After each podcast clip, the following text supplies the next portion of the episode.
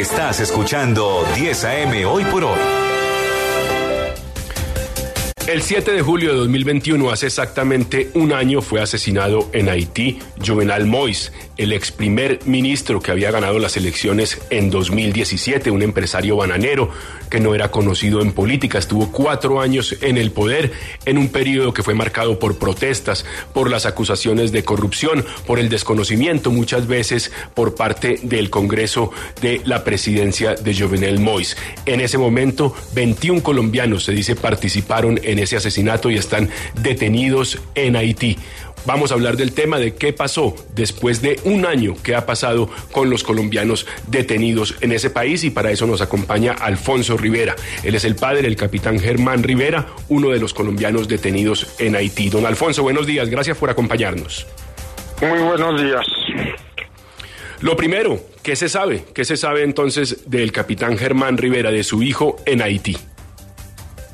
Eh, después de un año, como usted bien lo mencionó, estos muchachos detenidos en Haití no han tenido, no les han formulado ningún cargo, no han tenido un abogado de defensa, no han tenido una indagatoria, no han tenido absolutamente nada que, que, que les dé un, un modo de defenderse de las acusaciones que están haciendo y ellos no fueron, ellos no participaron en eso, ellos no, ellos fueron engañados. Ellos fueron engañados, fueron contratados, fueron llevados para allá y allá los engañaron y cayeron en una trampa. Alguien o algunas personas entraron primero, le dieron muerte al presidente, después llegaron ellos y les, los inculparon totalmente. Ellos no fueron, ellos son inocentes, señor periodista. Don Alfonso, ¿tiene usted contacto con su hijo? ¿Es fácil esa comunicación o es muy complicado saber de ellos, de condiciones de detención y demás? La única forma de comunicación que tenemos es por las gestiones del señor cónsul en Haití, que, es el que los visita. Entonces, con él eh, sabemos si necesitan algo de medicina, si necesitan algo de, de útiles de aseo pero comunicación directa con él no tenemos y, y el último, la última carta que se recibió de ellos fue a mediados de junio que la Cruz Roja Internacional los visitó y por intermedio de ellos enviaron cartas. Esa ha sido, la comunicación que hemos tenido. Usted dice entonces que no hay una acusación formal, o sea que jurídicamente no hay nada en el caso de los colombianos que están ahí, no hay una acusación, no ha habido posibilidad de defensa, no han ido a una audiencia, están simplemente detenidos en una especie de, limbo jurídico en Haití. Están secuestrados porque después de las 48 horas la misma constitución, las mismas leyes de, de, lo dicen, después de 48 horas que la persona no se le formulen cargos, tienen que ser liberadas.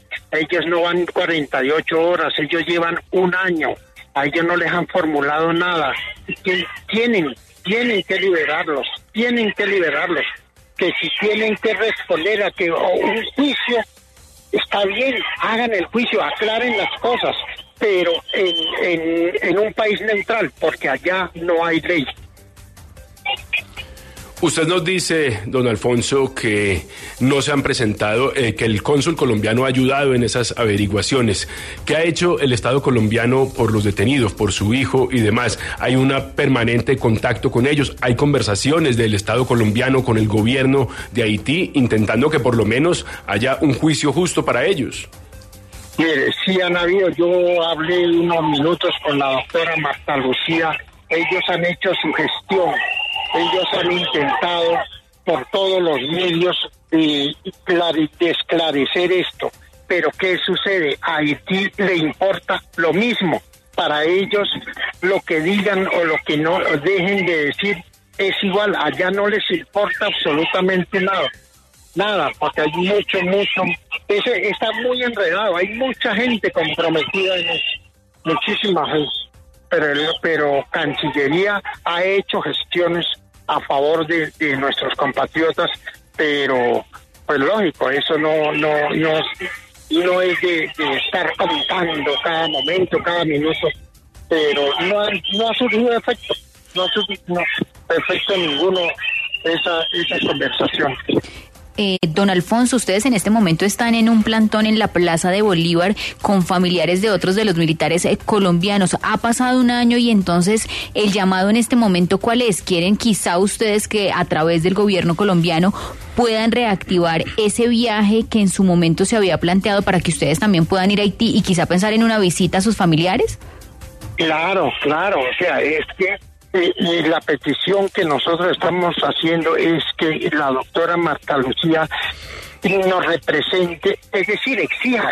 Haití eh, es un país que no tiene leyes ni nada. En Colombia estamos organizados. Colombia le puede exigir la claridad y bueno, muestren, que muestren qué es lo que tienen, que muestren cuál es la acusación que tienen y, y, y hagan el juicio, abran el juicio. Y si no, que los liberen. Es que, es que eso es muy sencillo. O sea, toda persona es inocente hasta que se le demuestra lo contrario. A ellos no les han imputado absolutamente ningún cargo porque ellos fueron detenidos y, los encerraron y, y, y están allá olvidados. Don Alfonso, por parte de organismos internacionales, ¿se ha dado algún pronunciamiento? Entiendo que la Comisión Interamericana de Derechos Humanos ha dicho algo sobre el tema. Otros países se han pronunciado de parte, por ejemplo, de Estados Unidos y otros países se han pronunciado sobre lo que está pasando en Haití con los detenidos colombianos. No, la, cor, la Corte Interamericana eh, eh, ofició últimamente un como le dijera yo, un documento, pero basado en el año 2017, donde le exigen al gobierno de Haití que mejore las condiciones de los detenidos, de los detenidos en las diferentes cárceles de Haití. Pero en relación a, lo, a los muchachos, no ha habido todavía ninguna, nada, nada, nada, absolutamente. Nada, nada. Pues es Alfonso Rivera, el padre del capitán Germán Rivera, uno de los 18 colombianos que están detenidos en Haití, que están acusados del asesinato de Jovenel Mois, el ex primer ministro de este país. Y como nos dice don Alfonso Rivera, los colombianos fuera de estar en condiciones de reclusión muy, pero muy desfavorables, incluso con riesgo de su vida, pues no tienen ni siquiera un proceso penal abierto, no hay una acusación, no se ha dado una sola audiencia, no se han presentado ante un juez, no han podido su derecho a la defensa y como nos dice don Alfonso Rivera, parecen más secuestrados que acusados. Muchas gracias, don Alfonso. Gracias a usted, muy amable.